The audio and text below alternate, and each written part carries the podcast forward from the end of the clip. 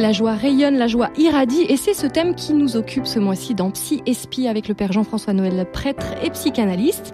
La semaine dernière, nous avons tenté de définir ce qu'était la joie, une émission que vous pouvez réécouter en podcast sur rcf.fr.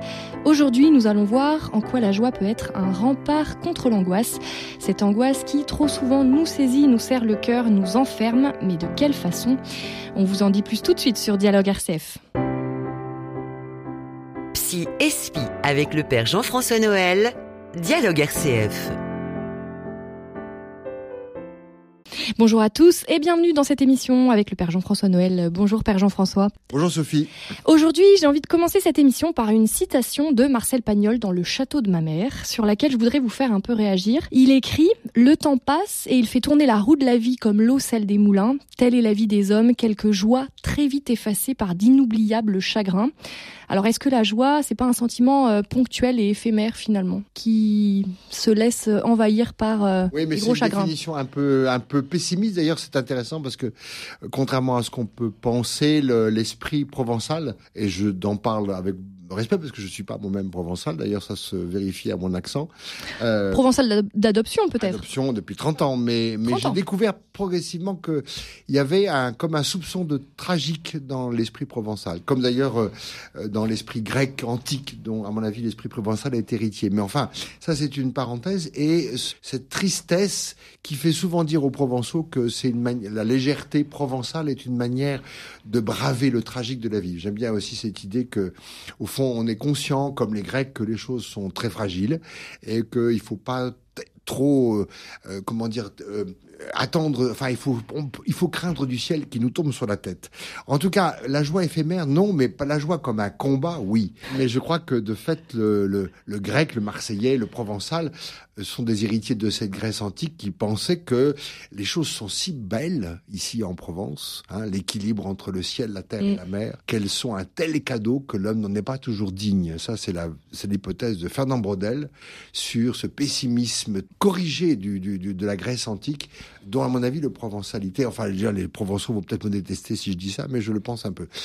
Il n'empêche que ce, ce pagnol dit l'éphémère de la joie. Moi, je pense que la joie, de fait, c'est comme une source d'eau, on peut pas la capter. Voilà, on peut pas, on peut pas la, on peut pas la ressaisir et la maintenir. Elle est, elle est l'aboutissement, l'aboutissement d'un combat et d'un combat contre soi, comme je le disais, contre ses ennemis intérieurs ou ses ennemis extérieurs. Alors, elle est là, bien sûr qu'elle est, qu'elle est comme une pointe, mais il y a des nombreux témoins qui disent avoir eu la joie, même Eti Ilesum parlait de joie et de joie de victoire sur sa propre angoisse. Elle, elle dit, je ne sais pas à quel point, pour quand, comment se fait-il que je sois si heureuse alors que je suis euh, enfermée dans ce camp de concentration de Rusbreck euh, Elle donc la joie n'est pas euh, une chose qu'on posséderait, mais une chose qu'on reçoit et qu'on reçoit au terme d'une d'une sorte de, de, tension intérieure.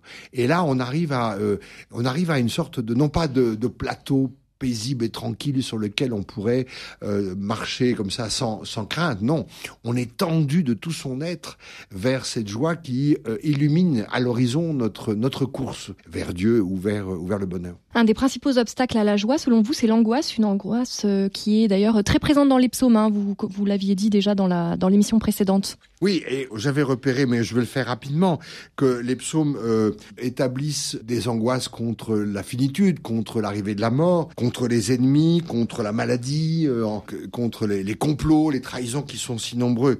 Et donc c'est pour ça que le pourquoi dors-tu Seigneur euh, Psaume 44, les flots de la mer m'entouraient, etc., etc. Il y a même euh, un psaume qui va parler des taureaux de Bachan qui m'entourent. Alors je ne sais pas s'il a vraiment vécu. Euh, il a été encerclé par des taureaux de Bachan, ce que je ne suppose. Enfin, je pense que c'est une métaphore.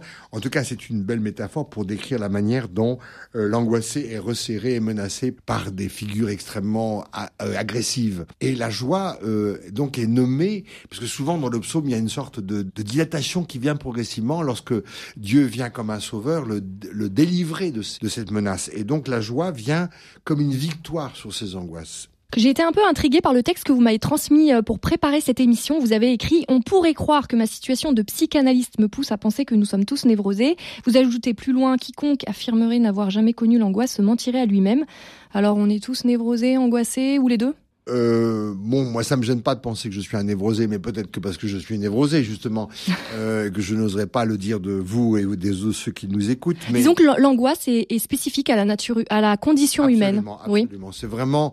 Alors, la grande différence, c'est que euh, le, le, nous vivons, nous naissons dans une angoisse première que nous oublions d'ailleurs. Hein, c'est ce qu'on appelle l'angoisse de, de, la détresse originaire, puisque nous naissons dans une angoisse. L'arrivée dans la vie, l'entrée de l'air dans les poumons, la sortie de la chaleur du corps de la, du, placenta euh, nous met en une position de vulnérabilité que nous oublions et qui fait que nous allons demander secours et qu'il nous faudra euh, auprès de nos proches, nos prochains, père et mère, et qu'il nous faudra tant d'années pour un jour nous émanciper de cette euh, vulnérabilité et de, de cette dépendance. Et donc, même si effectivement nous l'avons oublié, et d'ailleurs ceux qui en ont souffert au moment de la naissance ne l'ont pas oublié, en tout cas leur corps et leur conscience ont gardé la mémoire de cette première angoisse. La grande différence qu'il y a, alors ça avec les animaux, je pense que de fait euh, c'est pas le, il y a certainement une angoisse mais qui devient, qui s'inscrit dans un, instinctif. Mais une girafe quand elle vient, un girafon quand il vient de naître, accède assez rapidement à son statut de girafe, c'est-à-dire, euh,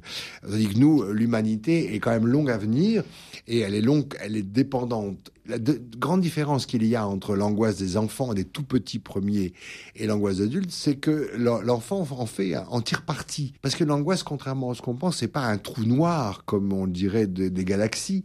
C'est une somme d'énergie incroyable qui, euh, pour l'instant, n'est pas attribuée ou qui n'est pas encore euh, investie. Et alors que l'enfant, en fait, il va passer sa vie, sa vie d'enfant, à sortir de angoisses, sortir euh, pour se risquer à l'autre. Quand je reçois des mamans avec des bébés qui viennent pour une demande de baptême, l'enfant, d'abord, il me regarde, il me scanne de haut en bas pour voir si je suis du côté des gentils ou du côté des méchants ou du côté à craindre. Et puis, comme dit la maman, vous allez voir, quand il va vous avoir adopté, euh, il est très envahissant et très bavard, ce qui d'ailleurs est souvent le cas. Donc l'enfant, il a scanné, il a regardé sa maman pour voir s'il a à craindre d'un vieux curé comme moi euh, une menace ou au contraire si je suis du côté des gentils, en général, je suis adopté. Mais on voit bien que l'enfant passe par travers des angoisses. Et il fait quoi? Il apprend l'altérité. Donc l'angoisse, c'est l'autre, l'inquiétant, les frères et sœurs, ça va, le chat, le chien, euh, le canari, la grand-mère et tout ça font partie de l'entourage immédiat. Et puis après, il va falloir qu'ils se risquent à d'autres proches qui sont à l'école, la petite Mélanie qui est si jolie mais qui est pas toujours gentille, et puis et puis et puis, et eh ben jusqu'au noir, au, à l'autre d'une autre race, d'une autre école, d'une autre langue, et toute notre vie va être de vaincre l'angoisse et d'aller de plus en plus loin dans la rencontre de l'autre. Alors face à cette angoisse, nous avons des réactions qui nous empêchent euh, d'accéder à la joie. Je pense au repliement sur soi, euh, l'anesthésie psychique, l'évitement. Alors, tous des réactions. J'ai repéré quatre, quatre réactions caricaturales, j'en conviens, qui sont euh, des réactions de négatives. Trois, euh, trois réactions négatives par rapport à. Si, il y en a une, quatrième, Sophie, mais on, la dira après. La bonne, la bonne, la, la réaction spirituelle. D'accord. Donc les trois premières sont négatives et la quatrième est positive. Donc j'ai repéré trois défenses contre ces angoisses. Parce que de fait, euh, nous avons c'est ça qui est la difficulté, c'est qu'en grandissant et en mûrissant, parfois, nous avons perdu de savoir tirer parti de l'angoisse. Donc la première négative, c'est le repliement. Le repliement sur soi, c'est quand on est vraiment blessé, menacé, angoissé. Alors c'est aussi, ça peut être une angoisse face à une maladie hein, qui nous je pense actuellement, et je, et je prie pour ceux qui sont malades euh, du Covid et qui effectivement peuvent vivre ces moments de repliement qui sont inévitables. Euh, je, je, repense toujours à ce monsieur que je visitais alors que j'étais jeune aumônier, un peu fringant et un peu sûr de moi, un peu trop sûr de moi, et qui me tournait le dos et que je m'apprêtais à me présenter comme l'aumônier magnifique euh, que je n'étais pas d'ailleurs. Qui allait lui sauver la vie. Qui allait lui sauver la vie, et il se retourna en me disant, vous ne voyez pas que je suis occupé, je souffre. Donc, vous voyez, le repliement sur soi n'est pas que négatif. Parfois, il est la, le seule position par rapport à une immense souffrance. Il n'empêche que parfois, on peut sortir de ce repliement. À un moment, il va falloir en sortir. Et que cette, cette manière de se replier sur soi comme une bête blessée, il va falloir qu'on appelle à l'aide hein, qu'on se tourne vers quelqu'un et que on, ne reste pas seul au cœur de cette souffrance. Ça, c'est la première réaction par rapport à une crise d'angoisse, c'est le repliement ou je sais pas quoi quand on fait des longues soirées pyjama toute seule ou tout seul alors qu'on devrait euh, téléphoner à un ami et sortir de sa solitude. C'est tellement facile hein, de, de, devenir dépressif. Il faut il faut 4-5 minutes. Vous écoutez la radio en boucle et vous sauf RCF. Sauf RCF évidemment, mais les autres euh, vous écoutez en boucle, vous calculez le nombre de victimes de Covid, vous tenez à un nombre exact de toutes les malheurs du monde, et je vous promets qu'au bout d'un quart d'heure, vous serez complètement dépressif. Ça marche immédiatement. Vous pouvez essayer dès maintenant. Deuxième euh, réaction négative, c'est l'anesthésie. C'est-à-dire, c'est je veux pas ressentir ces menaces, je veux rien savoir, je, m'abrutis, je me distrais, c'est les, abrutissements, les sidérations, et, sont euh, celles qu'on trouve à la base de nombreuses addictions euh, pornographiques ou les excès dans tous les sens. Souvent d'ailleurs Les addictions, ceux qui veulent soigner les addictions, oublient qu'à la base, elles sont un mauvais traitement d'angoisse.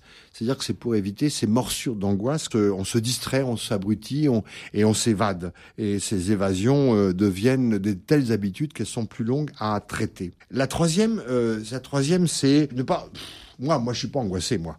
Et donc, euh, je veux, je veux faire comme si je l'étais pas, et je fais comme la grenouille qui se veut faire plus grosse que le bœuf et qui finit par éclater, comme le raconte euh, la fable de La Fontaine. Euh, donc, je me gonfle de moi-même.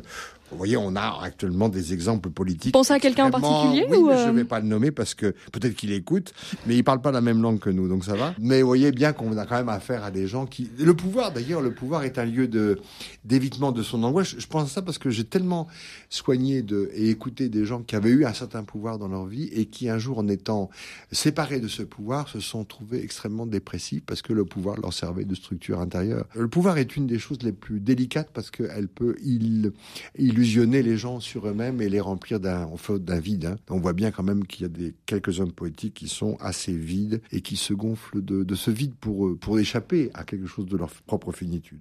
Donc ça, c'était les premières, les trois euh, réactions négatives. Et puis il en est une quatrième que je pense que nous traiterons aujourd'hui ou plus tard, et qui est ceux qui se tournent comme vous et moi euh, vers la voie spirituelle et qui demandent l'aide de Dieu. Mais ça, nous en reparlerons évidemment. Nous n'avons jamais gagné complètement le combat. C'est-à-dire que nous avons à être lucides sur ces trois réactions, il en est d'autres hein, peut-être, euh, qui sont des tentations en fait, euh, sont des tentations parce que nous sommes restés, nous restons centrés sur nous-mêmes et que pour l'instant il nous faut demander de l'aide. Je vous propose d'écouter mon petit remède à moi contre la morsure euh, de l'angoisse. Encore? Encore? Voilà, je fais un petit clin d'œil à ma collègue Maud de Bourquenet. J'avoue que c'est efficace tout de suite. Merci beaucoup, Père Jean-François Noël. Je rappelle que vous êtes prêtre à Istres et psychanalyste à Aix-en-Provence. Mercredi prochain, nous vous proposons une émission sur les fausses joies, comment les repérer pour parvenir à la vraie joie. Et on se quitte cette semaine sur Singing in the Rain. Chantons, soyons heureux, même s'il pleut. À très bientôt sur RCF. What